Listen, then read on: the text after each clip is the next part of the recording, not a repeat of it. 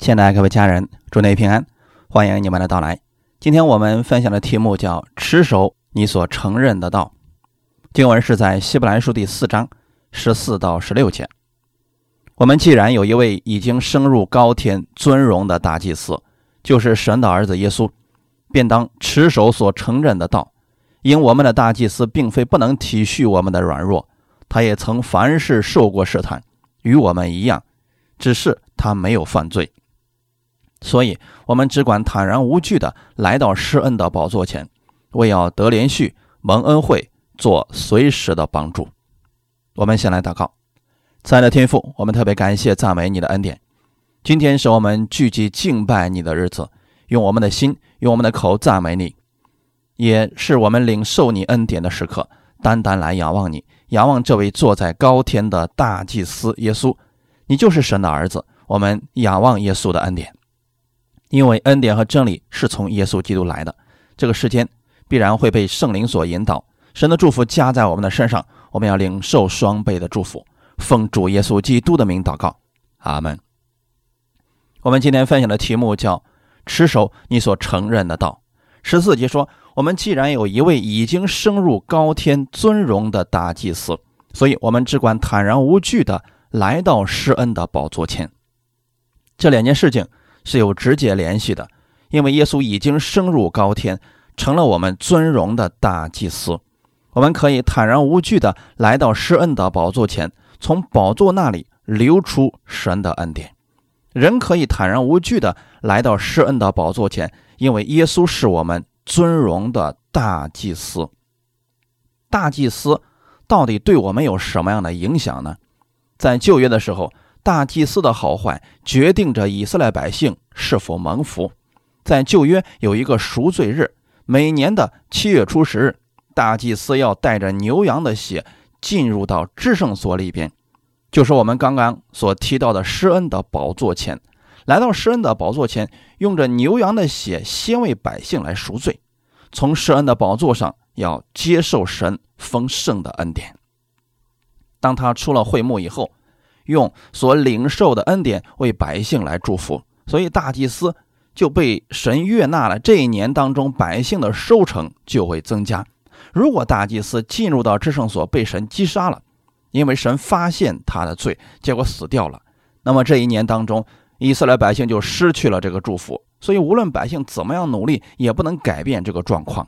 就算你今天说主啊，我使劲在你面前磕头认罪，努力的工作，如果大祭司是坏的。今年可能没有雨水，再努力也是没有用的。如果大祭司是好的，被神所悦纳了，那么百姓的收成就会很好，四境平安。我们在新约之下，耶稣基督是我们的大祭司，他一直是被神所喜悦的。我们可以一直从神那里领受他那丰盛的恩典。为什么说新约之下更加蒙福呢？因为大祭司不一样了。而且这个大祭司再也不需要更换了。耶稣基督是我们永远的大祭司，他没有犯罪，我们只管坦然无惧的来到他施恩的宝座前，领受他的祝福而生活。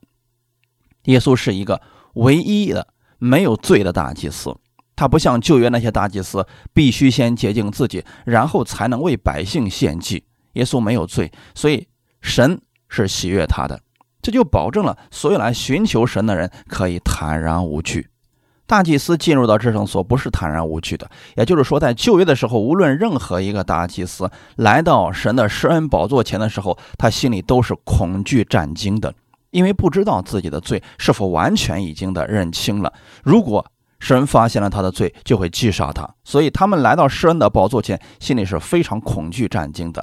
但因着我们的大祭司名字叫耶稣基督。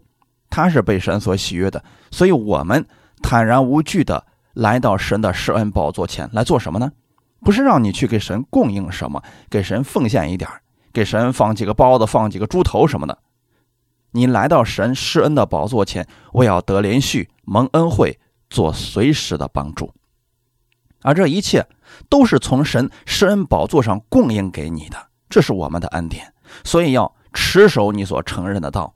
要持守的是耶稣基督就是我们的大祭司，因为他一直被神所喜悦，所以我也是一直被神所喜悦的。我们分享第一点：持守圣经的指望。希伯来书第十章十九到二十三节，弟兄们，我们既因耶稣的血得以坦然进入至圣所，是借着他给我们开了一条又新又活的路，从幔子经过。这幔子就是他的身体。你凭什么来到神的宝座前呢？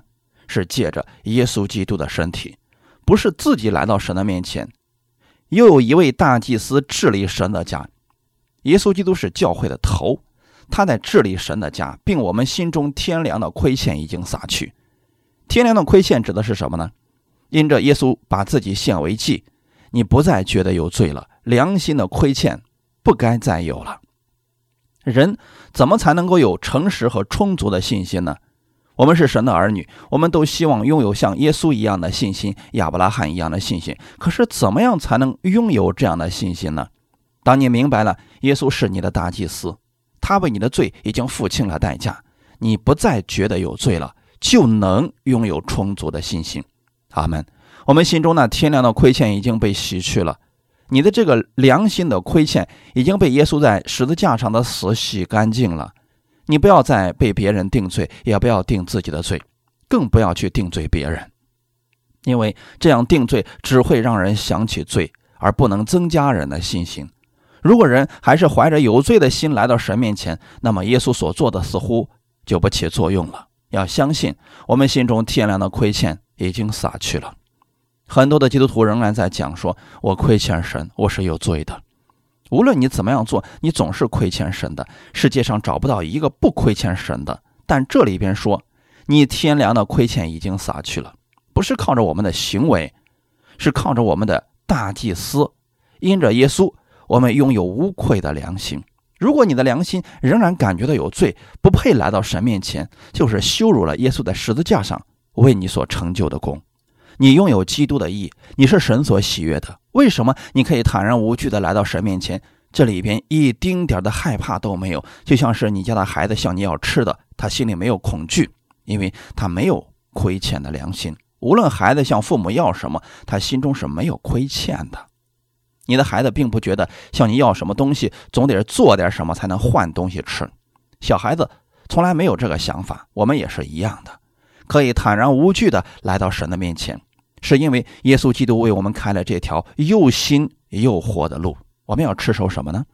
二十三节说，我们要坚守我们所承认的指望，不致摇动。在你相信耶稣基督的时候，你说主啊，我相信你，耶稣基督是我的救主，他在十字架上为我流出宝血，洗净了我所有的罪，死了三天后从死里复活。当你如此来宣告，这就是你所承认的那个道。因为你如此宣告，如此相信，因信被称义了。指望到底来自哪里呢？指望是从神的话语而来的。你能够坚守这样的道，持守这样的信心，是因为你有圣经的话语作为根基，作为依据。我们的信心、指望都来自圣经的话语。当你持守圣经的指望的时候，你的信心就可以被释放出来。举一个例子。有一个女人患了十二年的血漏，找很多医生来治，钱都花完了，结果这个病却是越来越重了。她听说了耶稣基督的好消息，你可以理解为福音。她听到耶稣医治很多的病人，她想从耶稣那里得着这祝福。她心里就说：“我只要摸他的衣裳穗子，我就必得痊愈。”当那女人心里这样想的时候，她还没有摸，这就叫做圣经的指望，指望。是指还没有发生的事情，是你可以理解为盼望。这两个词是近义词。这个女人说：“我只要摸了耶稣的衣裳穗子，我就必得痊愈。”这就是她的盼望。她带着盼望去寻找耶稣。她不仅仅是期待好事会发生在她身上，并且她肯定的相信这个好事一定会出现。世界上的人也有盼望。在过年的时候，很多人说：“希望我今年的生意比去年好。”这是指望，希望明年我跟丈夫的关系能够缓和一点，或者说，但愿我的孩子能够考及格。老考不及格怎么办呢？这个都叫做指望，但世人的指望没有根基。当他们说希望我的身体越来越健康，他没有任何的确据。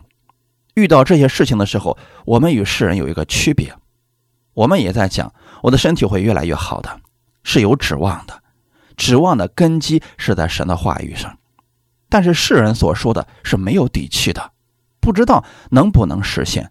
而我们所说的借着耶稣可以成为现实。这个女人听说了耶稣的事情以后，说：“只要我摸了耶稣的一双穗子，我的病就必好了。”她的指望是在耶稣的身上，不要像世人一样建立一个没有根基的指望。我们应该像这个女人一样，把你的指望建立在耶稣基督的身上。她有这个指望的时候，就去摸耶稣的衣裳穗子。在拥挤的人群当中摸耶稣的衣裳穗子，当他摸到耶稣的衣裳穗子的时候，奇迹发生了，他一直所盼望的事情终于来到了。所以圣经里面说，他血漏的源头立刻就止住了。他带着盼望去寻找耶稣，当他盼望达到的时候，实际上是他信心被释放出来的时候。很多人也在祷告说：“主啊，医治我这个疾病吧！”一直在祷告，直到有一天。你说主啊，我这个病已经完全好了，是你的信心被释放出来了。如果这个女人一直在家里想，我只要摸了耶稣的衣裳穗子，我就必好了，迟迟没有行动，她就不会看到这个信心被释放出来。我们先有圣经的指望，而且要持守圣经的指望。圣经告诉我们，信是所望之事的实底，所望之事就是你将要看见的事情。那。是你的指望，是你的盼望。所以新年一开始的时候，每一个人都该有个圣经式的指望。这个女人在她没有摸耶稣之前，她就看到了实底，因为她说：“只要我摸了耶稣的衣裳穗子，这个病就必然会好了。”他还没有看到这个事情发生，他就相信了。年初的时候，我让很多人写祷告词，写最想达成的事情。然后投到这个箱子里边去，很多人写的我已经看到了，有人已经成就了，有的人说只要我的老公工资达到五千块钱，这就是我想实现的，现在已经实现了，这就是你的盼望。你为什么有这样的确据呢？圣经里面告诉我们说，神是信实的，因为我们要存着诚实和充足的信心来到神面前，也要坚守我们所承认的指望，不至于摇动。就是因为那应许我们的是信实的，信实是指他不会骗你。当你用圣经的话语做宣告的时候，心里要确信这个事情一定会成就的。神的话语对我如此来讲了，就必会成就。你对人的承诺有时候做不到，但神对我们应许的，他是一定能做到的。我们在讲盼望，怎么样让你的信心释放出来呢？首先要有一个圣经式的盼望在里面。我们教会的那位老弟兄，他原来有心脏病，他宣告因耶稣所受的鞭伤，我的身体已经被医治了。当他如此相信，是有一个坚定不移的指望在里面。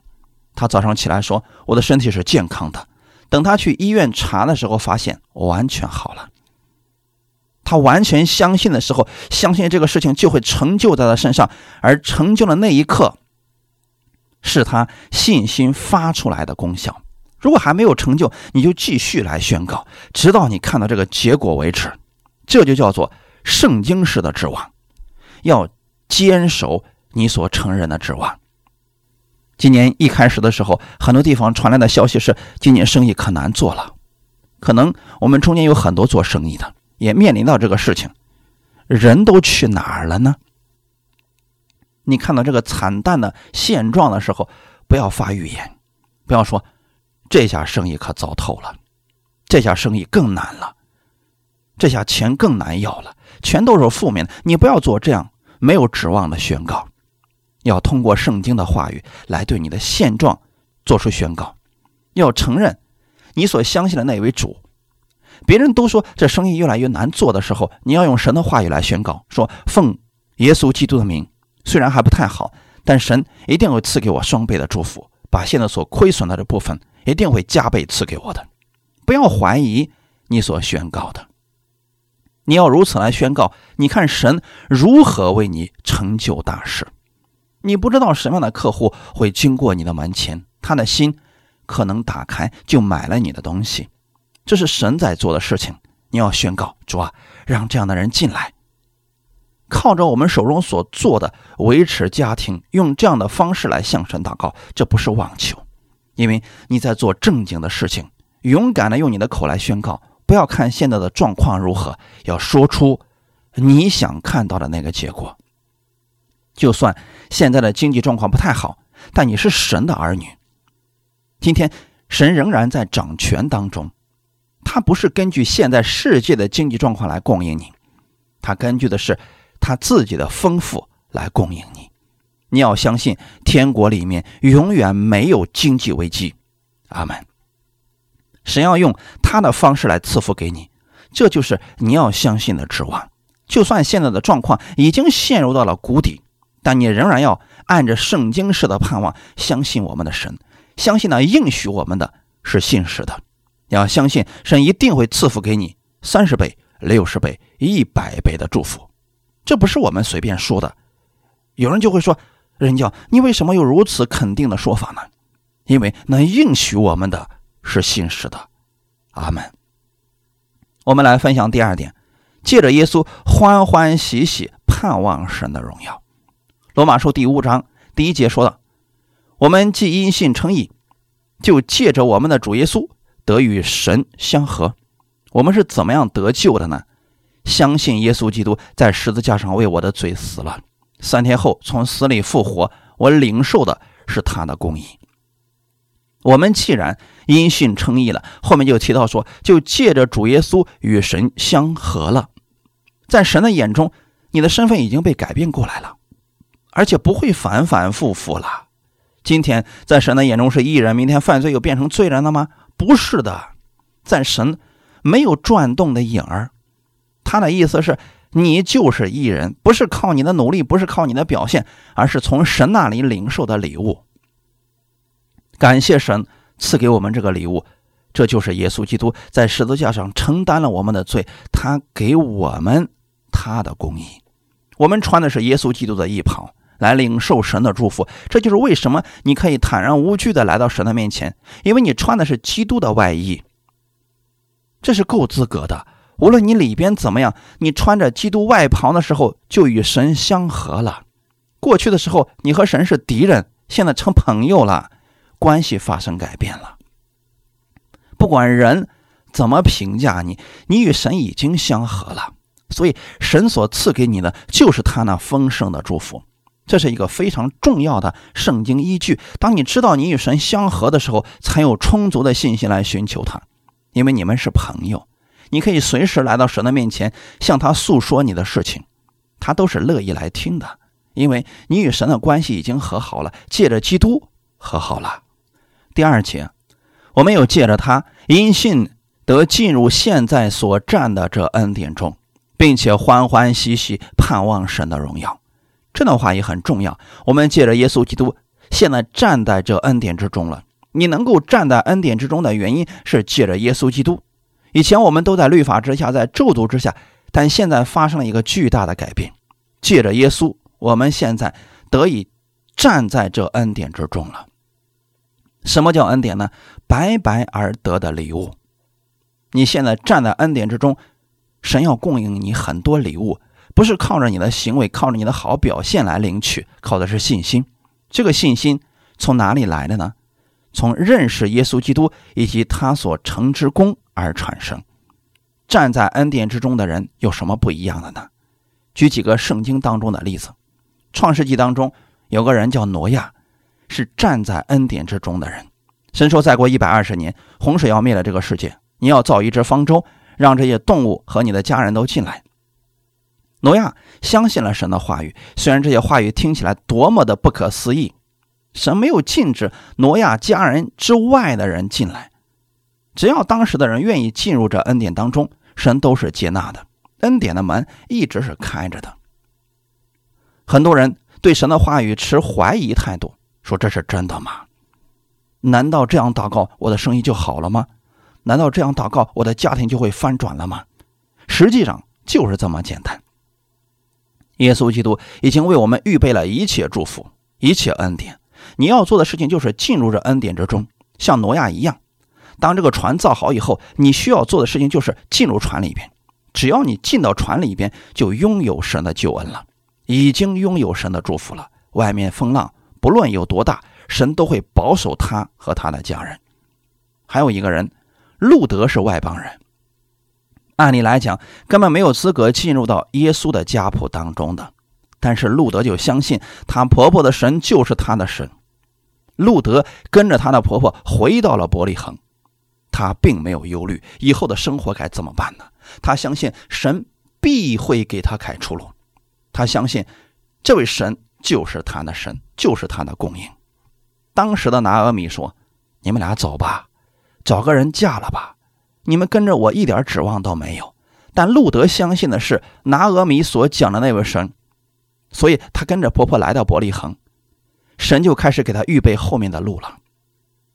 当他从摩崖之地站在伯利恒的时候，就已经站在恩典之中了。伯利恒的意思就是粮仓，原来不是缺粮食吗？现在你进入到粮仓当中，你还害怕缺粮食吗？最后他嫁给了一个非常有钱的波阿斯。最大的祝福是他的名字进入到了耶稣基督的家谱当中。按他本身来讲，根本不可能。无论他怎么样努力，他都不可能得到这样一个福分的。但因着他相信以色列的神一定会眷顾他，上帝的恩典临到了他，他站在了恩典当中，成为了有福的女子。第二节的后半节前面是你站在恩典当中了，后面说你还可以欢欢喜喜盼望神的荣耀。为什么我们要盼望神的荣耀呢？过去有人问这样一个问题。在伊甸园，亚当和夏娃吃了分别善恶树上的果子以后，犯罪了。首先，他们发现自己是赤身裸体的。那他俩在没犯罪之前，为什么没有看见自己赤身裸体呢？有人说了，那是神蒙蔽了他们的眼睛，看不见自己的羞辱。亚当在没有犯罪之前，是充满了神的荣耀。圣经特别提到，因为世人都犯了罪，亏去了神的荣耀。原文希伯来文的意思就是失去了他本该有的荣耀。神赐给亚当和夏娃的，从头到脚的都是荣耀。我们实在没有办法想象到那个荣耀是什么样子。但圣经当中有几处记载了这样的事情。有一天，耶稣带着三个门徒上了变相山的时候，耶稣变了形象，全身洁白放光，那个光比那日头还要亮。可以理解成这个样子，在亚当没有犯罪之前，他们全身是充满着神这样的荣耀。世上所有的衣服都不可能达到这样一个果效的，因为他们是被神的荣耀所包围着。但是亚当犯罪以后，这个荣耀消失了，整个人露出来了。他们不单失去了这个荣耀，人也变得脆弱了。就像今年一开始有很多人感冒了。这个小小的看不见的病毒，竟然能摧毁一个人的生命。人失去了本该有的荣耀，还失去了过去强有力的权柄和能力。耶稣来了，这就是好消息，他恢复了我们所失去的。约翰福音后半节的时候说，里面他没提到说：“天父，你已经荣耀了你的儿子，我也荣耀了你，因为你常常荣耀我。”里边多次提到荣耀的事情，原因是耶稣用自己的身体。用自己的生命彰显了神的荣耀，他胜过了自然，胜过了疾病，胜过了死亡。耶稣恢复了我们本该有的权柄、能力以及荣耀。你可以借着耶稣基督欢欢喜喜盼望神的荣耀。第三节，不单如此，就是在患难中也是欢欢喜喜的。很多人说，在高兴的时候，在平安的时候，欢喜都没有问题的。问题是，当我在患难当中的时候，很难欢欢喜喜的。大卫的特点跟我们不同，大卫在患难来临的时候，从来没有失去盼望，一直都是相信神会救他。诗篇二十三篇里边提到：“我虽然行过死荫的幽谷，也不怕遭害。”他为什么不怕呢？因为他相信神的杖、神的肝都安慰他，就是在患难当中。大卫仍然相信神一定会救他的，我们也应该如此相信。不要一看到患难来临呢，马上就灰心软弱。就算在患难当中，也是要欢欢喜喜的，要确信一件事情就可以了：任何发生在我们身上的事，神都在掌管当中。无论什么样的事情发生在你身上，要知道他是我们的主，在掌管当中。你向神来祷告，让神来扭转你的情况，他必会拯救你。有些事情确实让我们不舒服，甚至是痛苦的。但圣经上有句话也说：“万事互相效力，叫爱神的人得益处。”你可以理解为叫你得益处。无论什么样的事情，最终是让你得益处。这样的话，圣经就活了。要相信你已经站在恩典当中了，所以万事互相效力，最终叫你得益处，不是叫神得益处。我们在服侍教会，是让你得益处。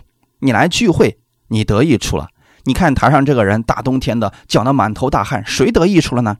你得益处了吗？感谢主，一定要相信，我们是从神那里。得着益处的，举一反三的默想，去教会服侍神，我得益处；参加唱诗班，我得益处；周六来打扫教会，我得益处了。同样的，当我们奉献给神的时候，也是你得益处了。举个例子，旧约当中有一个人叫约瑟，在人看来，他的人生苦难来连连，家里边哥哥们都嫉妒他，把他卖了，辛辛苦苦的从奴隶爬到了管家的位置，结果。他家的女主人勾引他，为了持守他的信仰，他被扔到监狱里边去了。这些绝对是患难。到监狱里边，他很热心的帮助别人解梦，那个人的梦成就了。约瑟说：“你出去的时候一定要记得我。”男人说：“好的，好的，放心吧，我一定不会忘记的。”出去以后就把他给忘了，是不是患难？在监狱里边一下子待了那么久，但神没有忘记他。当世人都忘记你，要知道万事互相效力。叫你得益处，约瑟得着益处了。就算那个妻子勾引他，就算在法老面前，在九正面前确实忘了他，也是让他得益处。最后一步，让他当上了埃及宰相的位置。为什么我们在患难当中要欢喜呢？因为患难生忍耐，忍耐生老练，老练生盼望，盼望不至于羞耻。怎么样理解这一段话语呢？人的品格是在忍耐中产生的。如果一个人连忍耐都没有，怎么承受更大的福气呢？一遇到难听的话，马上就蹦起来，怎么成为别人的祝福呢？患难来临呢，你要靠着神的话语忍耐，向神祷告，看神如何开出路。约瑟也是这样的，他在波提乏的家中，在监狱里边，神在所有的过程当中造就了他的品格。那些经历过的患难，都是约瑟登上至高之处的垫脚石。中间一个环节出问题，或者他放弃了，都走不到那个位置的。所以要在患难中欢欢喜喜的有盼望。我们得着的救恩，其实也是出自一件出卖事件。旧约的时候，约瑟的哥哥们把他卖了，他成为了宰相。以色列百姓把耶稣卖了，拒绝耶稣的救恩，所以救恩临到外邦人的身上。万事互相效力，叫我得益处，盼望不至于羞耻。原文的意思是，不会让你羞愧。你在圣经当中的指望、盼望是不会落空的。在第五节的后半节说：“因为所赐给我们的圣灵，将神的爱浇灌在我们心里。”就在你接受耶稣的时候，圣灵已经住在你心里面了。圣灵每天把神的爱浇灌在你心里。当你想起神是爱你的，有神的话语成为你的力量的时候，我们就信心满满了。所以，每当你感觉神是爱你的时候，无论你遇到什么事情，你就不会失望了，因为我们盼望不至于羞愧，神一定会给我们成就的。所以，每天早上起床以后，你要宣告：天父，我知道这是美好的一天，你的慈爱在环绕着我，你的恩典包围着我，你的盾牌在四围保护着我。亚伯拉罕为什么成为信心之父呢？就是因为他在孩子这个事情上显出了莫大的信心。在他信心发生功效以前，他先有的是盼望。罗马书四章十七到二十一节，亚伯拉罕所信的是那叫死人复活、使无变为有的神。他在主面前做我们世人的父，如经上所记：“我已经立你做多国的父。”他在无可指望的时候，因信仍有指望，就得以做多国的父。